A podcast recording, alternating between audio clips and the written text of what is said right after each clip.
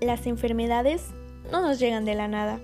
Se desarrollan a partir de pequeños pecados diarios contra la naturaleza. Cuando se hayan acumulado suficientes pecados, las enfermedades aparecen de repente. Hipócrates. Hola, buenos días y bienvenidos a su programa Escucha y Aprende. Es un gusto estar un día más con ustedes. Soy su amiga la doctora Cintia y el día de hoy me acompaña una gran invitada, la doctora Giselle. Hoy hablaremos de un tema muy interesante, que es angina de pecho e infarto agudo al miocardio. Pero, ¿qué es? Sabemos que la angina de pecho es, junto al infarto al miocardio, un tipo de cardiopatía isquémica, es decir, una enfermedad provocada por el deterioro y la obstrucción de las arterias del corazón. Se produce debido a la acumulación de las placas de colesterol, lípidos, que son grasas, y células inflamatorias en las paredes de estas arterias, provocando que el corazón no reciba sangre suficiente. Empezamos, empezaremos hablando sobre lo que es la angina de pecho. Esta es un tipo de dolor de pecho causado por la reducción del flujo de sangre al corazón. Este es un síntoma de enfermedad de las arterias coronarias. Se describe a menudo como una sensación de presión, pesadez, opresión o dolor en el pecho. Algunas personas con síntomas de angina dicen que sienten como si una prensa les apretara o tuviera un peso grande sobre el pecho. La angina puede ser un dolor nuevo que debe de controlar un médico o un dolor recurrente que desaparece con tratamiento. Aunque la angina es bastante común, Todavía puede ser difícil distinguir de otros tipos de dolor de pecho, como las molestias causadas por la indigestión.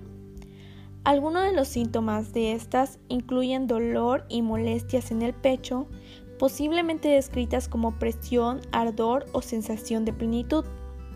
También puede tener eh, dolor en los brazos, el cuello, el hueso maxilar, el hombro o la espalda.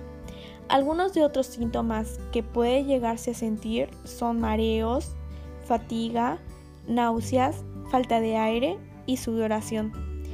Estos síntomas deben de ser evaluados inmediatamente por un médico que pueda determinar si tienes angina estable o inestable, que puede ser un precursor de un ataque cardíaco. Como había mencionado, existen tres tipos de angina, tal como lo es la angina estable, es la forma más común de angina. Suele ocurrir cuando haces un esfuerzo y se va con el descanso. Por ejemplo, el dolor que aparece cuando haces una caminata cuesta arriba. El siguiente tipo de, angina es de pecho inestable. El dolor en el pecho aparece en reposo y es de mayor duración que en el caso de la angina del pecho estable puede extenderse en lo que son brazos, cuello, espalda y mandíbula. En la mayoría de casos, ni el reposo ni la medicación alivian el dolor, que tiende a ir en aumento. Debe de ser tratada urgentemente ya que puede provocar un infarto de miocardio o muerte súbita. Por último, la angina variante es rara. Habitualmente aparece durante el reposo. El dolor que se produce suele ser intenso y suele recurrir entre la medianoche y la madrugada y se alivia con medicación. Algunas de las medidas preventivas incluyen evitar los factores de riesgos bien conocidos como lo son el abandono de tabaco, control de hipertensión y la diabetes, si es necesario con fármacos, seguir una dieta sana, baja en colesterol y grasas, lograr un peso corporal ideal si existe sobrepeso, establecer un programa de ejercicio físico adecuado a la capacidad del paciente y evitar el estrés. Pero para seguir con este programa, mi compañera la doctora Giselle nos hablará sobre el infarto agudo al miocardio y la diferencia que hay entre ellos. Buenos días, doctorcita, un gusto recibirla. ¿Cómo se encuentra el día de hoy?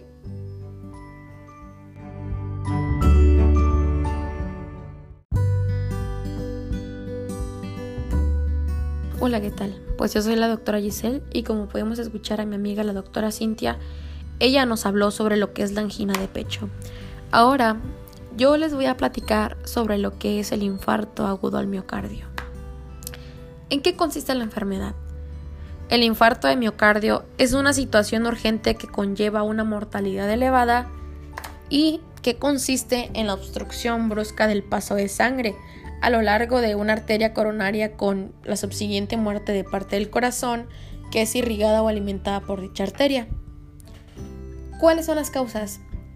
Casi la totalidad de los infartos de miocardio son consecuencia del desarrollo previo de arteriosclerosis coronaria un proceso crónico y progresivo consistente en la obstrucción de las arterias coronarias por placas rellenas de colesterol.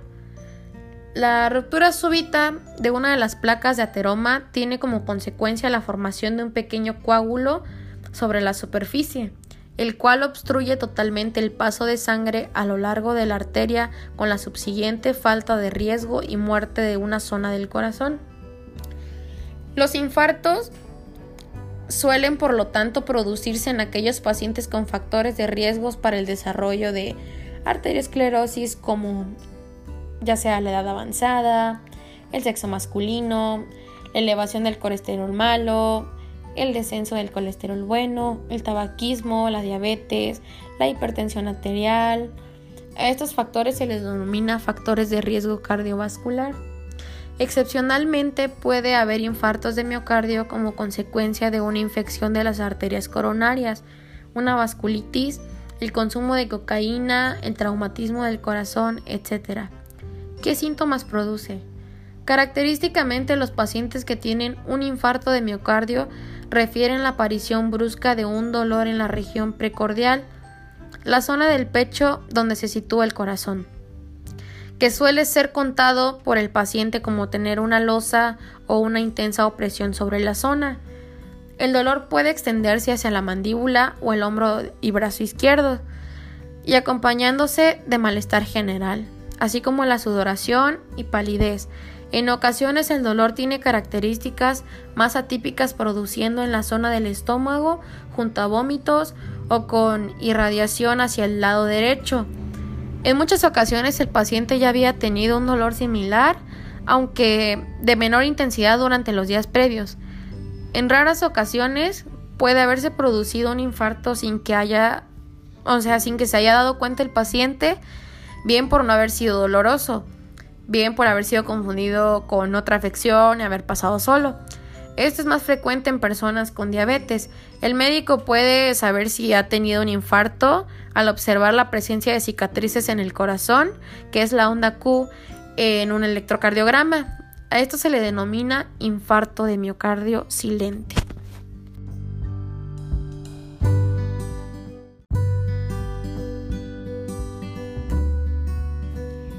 Gracias doctora por la valiosa información aportada. Espero haya sido de su agrado e interés para nuestros oyentes. Agradecerles por estar una edición más con nosotros en este su programa, Escucha y Aprende. Y nos vemos para la próxima. Adiós.